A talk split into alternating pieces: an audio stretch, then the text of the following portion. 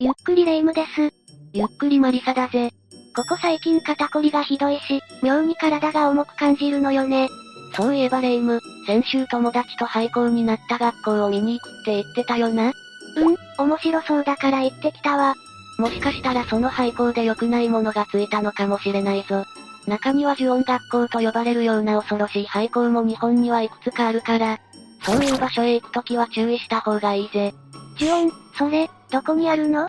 じゃあ今回は、廃墟化した日本の呪音学校について解説するぜ。それでは、ゆっくりしていってね。第6位は、岡山県赤岩市にある、城南中学校だ。ここは、白い廃校とも呼ばれていて、心霊マニアだけでなく廃墟マニアからも人気のスポットだ。白い廃校って建物の色が白いってこと？その通りだぜ。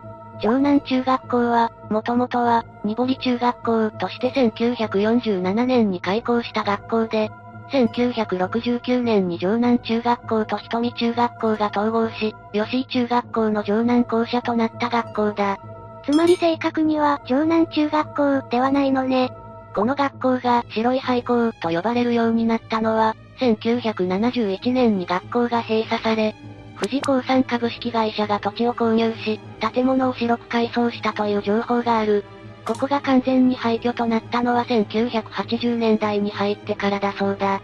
そうなんだ。この学校、写真で見る感じだと、ほんと全部が真っ白で建物の口具合と妙にあって、幻想的な雰囲気よね。ゲームの中の世界みたいで私の想像する廃墟とは全然違うわ。さすがに夜に来たら怖いかもしれないけど、昼間なら私でも行けそうな気がする。確かに幻想的で綺麗だが、ここ心霊スポットだぞ。そういえば、そうだったわね。どうして心霊スポットになってしまったの？それが、特にこの場所で事件、事故は起こってないんだ。だから心霊スポットで有名になったというより、真っ白で幻想的な校舎の珍しさで話題になったような場所なんだ。だが、なぜかこの場所で正体不明の幽霊、少女の幽霊、動物の幽霊が目撃されているほか、廃校の廊下を歩いていると、後から足音が聞こえてきたり、誰かの話し声が聞こえてくるなど、ここで不可思議な体験をしたという人がいるんだ。正体不明の幽霊って何なのか気になるわね少女の幽霊はこの学校に通っていた生徒かしら。でもよくある廃墟の心霊スポットって、だいたい昼間でも薄暗くてジメジメしてるじゃない？ここは色が白いせいか明るい雰囲気で怖くなさそうね。写真を撮りに来る人も多いから、霊より人に会う確率の方が高そうだよな。第5位は三重県渡来郡にある南伊勢高校南西校舎裏の廃墟だ。パッと見、古いけど普通の集合住宅って感じね。ここは3階建ての建物で、造船所の社宅だったそうだぜ。ほうほう。で、ここではどんな心霊現象が起こるのかしら？心霊現象の報告は多くないが、女性、老婆の幽霊と少年の霊が目撃されているぞ。そんないろんなパターンの幽霊に出会うの？元住人の霊かしら？ここでは何か事件や事故があったの？それが、この場所で過去に事件や事故があったという情報は確認できなかったんだ。え、それじゃあ、特に何かが起きた場所ではないけど、なぜか心霊スポット化したパターンの場所？女性、老婆の幽霊と少年の霊を見たっていうのも怪しく感じてきたわ。葉っぱとか木の枝が人に見えたとか、そんな感じだったんじゃないかしら。まあ、見間違いって可能性もあると思うが、ここへ行った人は霊感がない人でも結構、高確率で心霊体験をするそうなんだ。それから、心霊写真が撮れやすいらしいからここへ行くときは、うっかりここの見えない住人を連れて帰らないように注意した方がいいぜ。過去に何もなくても心霊スポット化することって結構あるのね。第4位は北海道札幌市にある豊葉小中学校跡だ。豊葉小学校は、1951年に本山小学校として開校した学校だ。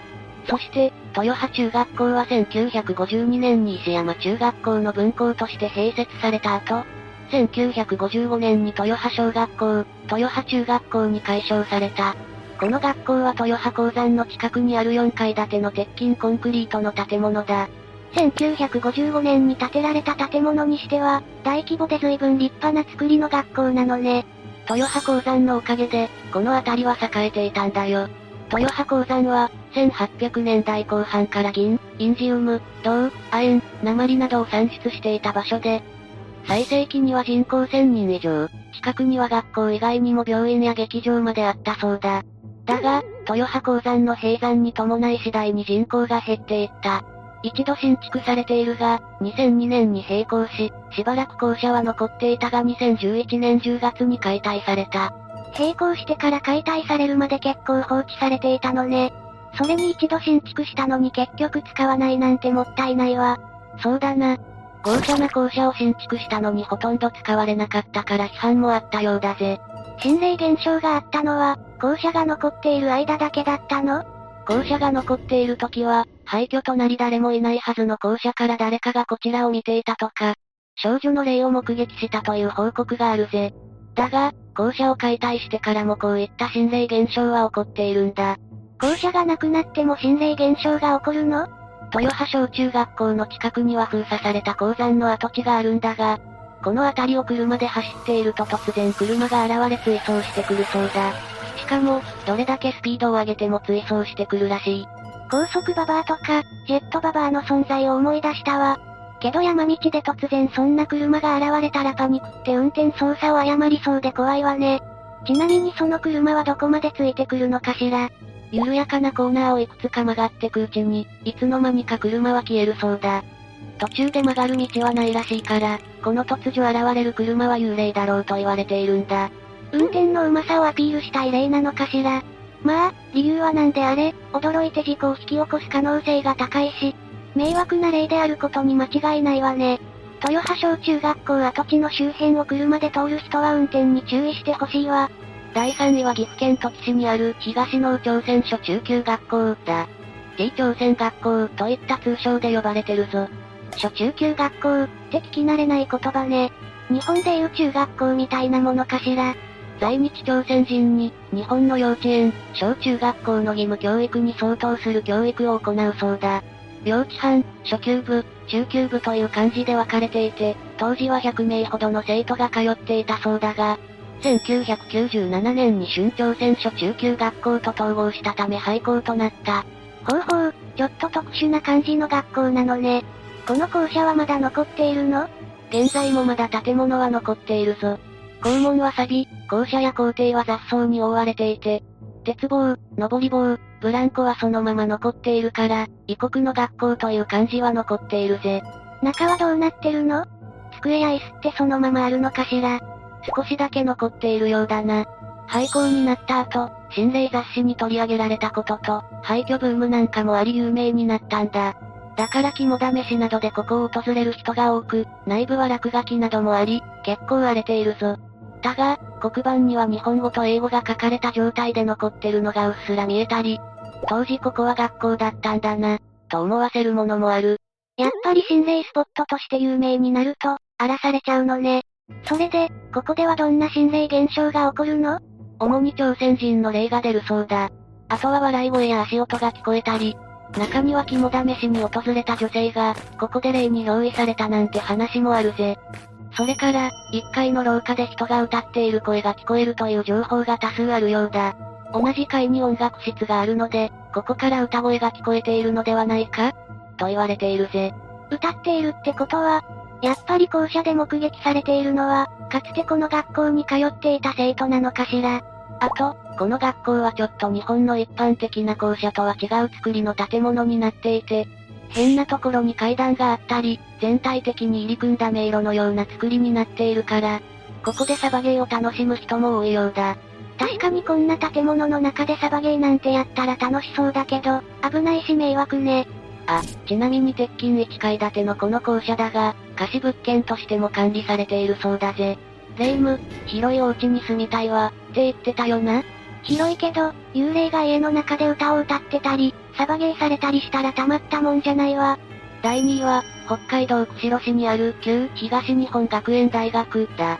旧東日本学園大学は、北海道白糠郡音別町、現在の釧路市にあった大学で、1974年に開設されたんだ。大学機能が当別町に置かれていたが、教養部は音別校舎に設置されていた。全寮制の学校だったが、場所が山奥で立地が悪かったため、教員も生徒もあまり集まらなかったんだ。そのため音別校舎は1985年に廃止されて、東別町と統合した。大学は今もあるのよね。ああ、1994年に北海道医療大学として現在もあるぜ。音別校舎はどうなったの？整備士養成学校として利用されていたが、その学校も廃止され廃墟となった。本当に不便な場所にあったのね。学生寮は知的障害者施設として利用されているそうだぜ。有効活用されているのね。それで、この場所では何があったのかしら？1980年に旧東日本大学の学生が運転するポルシェと、タクシーが正面衝突をし、タクシーに乗車していた若い女性など5人が亡くなる事故があったんだ。この時学生が運転する車は120キロを超えていたのではないか、なんて話もあるぜ。学生、いい車乗ってるのね。高級車に乗って、いいところを見せたかったのかしら。それにしても、巻き込まれた人がかわいそうだわ。そうだな、この事故以来この辺りでは心霊現象や幽霊の目撃情報が多数寄せられるようになったんだ。事故以来ってことは、目撃される霊はポルシェの学生？事故を起こした学生かどうかははっきりわからないが、この事故を起こした男子学生によく似た男の霊が目撃されている。目撃される男の霊は、半ズボンを履いているそうだ。すっと現れることもあれば、耳元で何かを囁いてくることもあるらしいぜ。それから、電気が通っていないのに、教室に明かりがついているのを目撃したという人や、廊下からリコーダーの音が聞こえてくるらしい。しかもリコーダーの音がだんだん自分の方へ近づいてくることもあるそうだぜ。リコーダーの練習でもしているのかしらね。事故で亡くなった男子学生は、自分が亡くなったことに気づかず、今も学校に通っているのかな。そうかもしれないな。だが、ここでは半ズボンの男性の幽霊以外にも、女性の幽霊、少年の幽霊の目撃情報もあるから、事故に巻き込まれて亡くなった人や、それ以外の霊もさまよっているようだぜ。お化けの学校、こういうところには絶対に近づかないようにするわ。それがいいと思うぜ。第1位は秋田県秋田市にある鉄道学園跡地だ。鉄道学園？電車に関する学校かしら？ああ、ここは行政の電車運転の技術校だぜ。そんな学校があるのね、知らなかったわ。鉄道学園は現存しているの？いや、すでに取り壊されているから鉄道学園を見ることはできないぜ。それなのに心霊スポット化するっていうほどの出来事があったのかしら。ああ、鉄道学園で火災があり、この火災により十数人の生徒が傷したという噂がある。全寮制だから、ここで生活をしていた生徒が犠牲になってしまったのね。この火災事故以降、鉄道学園跡地では傷した霊が現れたり、誰もいない場所から男性の話し声が聞こえてくるようになったそうだ。焼死した人の霊ってわかるってことは、つまり、そういう状態で現れるのよね。遭遇したくない霊トップ3のやつだわ。特に男性の声が聞こえるという情報は多数あって、中には男性の声がしたかと思ったら、突然耳元で話しかけてきた。なんて体験をした人もいるようだ。ひー。耳元はやめてくださいただ、実際に鉄道学園で火災があったという確かな情報は確認できない。え？ガセ情報かもしれないの？ああ、だから本当にこの場所で亡くなった人がいるのかどうかもはっきりしていないんだ。うーん、それじゃあ消死した幽霊とか、男性の声がするっていう心霊現象は何だったのかしらね？そうなんだよな。だが実際にこの場所で心霊体験をしたって人はかなり多いから、仮に火災事故がガセだったとしても、何かしらの理由で霊がさまよっているのは確かなのかもしれないぜ。まあ、こればっかりは自分が体験してみないと霊が出るともなんとも言えないが、ただ、ここは霊感がなくても高確率で心霊体験ができるスポットとしても有名なんだ。だから、心霊体験をしてみたいとか、心霊写真を撮りたいって人は自己責任で行ってみてくれ。断るわ。ちなみに、さっき鉄道学園跡地の周辺にいると男性の声が聞こえてくるって話したよな？ええ話しかけられることもあるのよね。この声は海側から聞こえてくることが多いらしく、声のする方へ近づくと慰霊碑にたどり着くそうだ。実際に鉄道学園跡地周辺の砂浜に行く手前あたりに、草でわかりにくいが小道があり、その小道を進むと、その慰霊碑のある場所へたどり着くぜ。何の慰霊碑？秋田鉄道管理局と記載されているが、この慰霊碑が何の慰霊碑なのかはわからない。いろんな心霊現象が報告されている場所なだけに、何があったかわからない慰霊碑ってすごく怖く感じるわね。というわけで今回の解説はここまでだ。過去に事件、事故がなかった場所でも、廃墟となり、人の出入りがなくなった建物が幽霊の溜まり場みたいになってしまうこともあるのね。ああ、だから廃墟巡りに行くときは、そこがどういった場所なのか事前に調べ、二人以上で行動するなど十分注意していってほしい。廃墟で出会うのは幽霊だけでなく変質者に遭遇することもあるからな。幽霊より遭遇したくないわね。他にもこんなヤバい廃校を知ってるよという人はコメントして教えてほしいぜ。さて、今回はここまでだ。最後までご視聴ありがとうございました。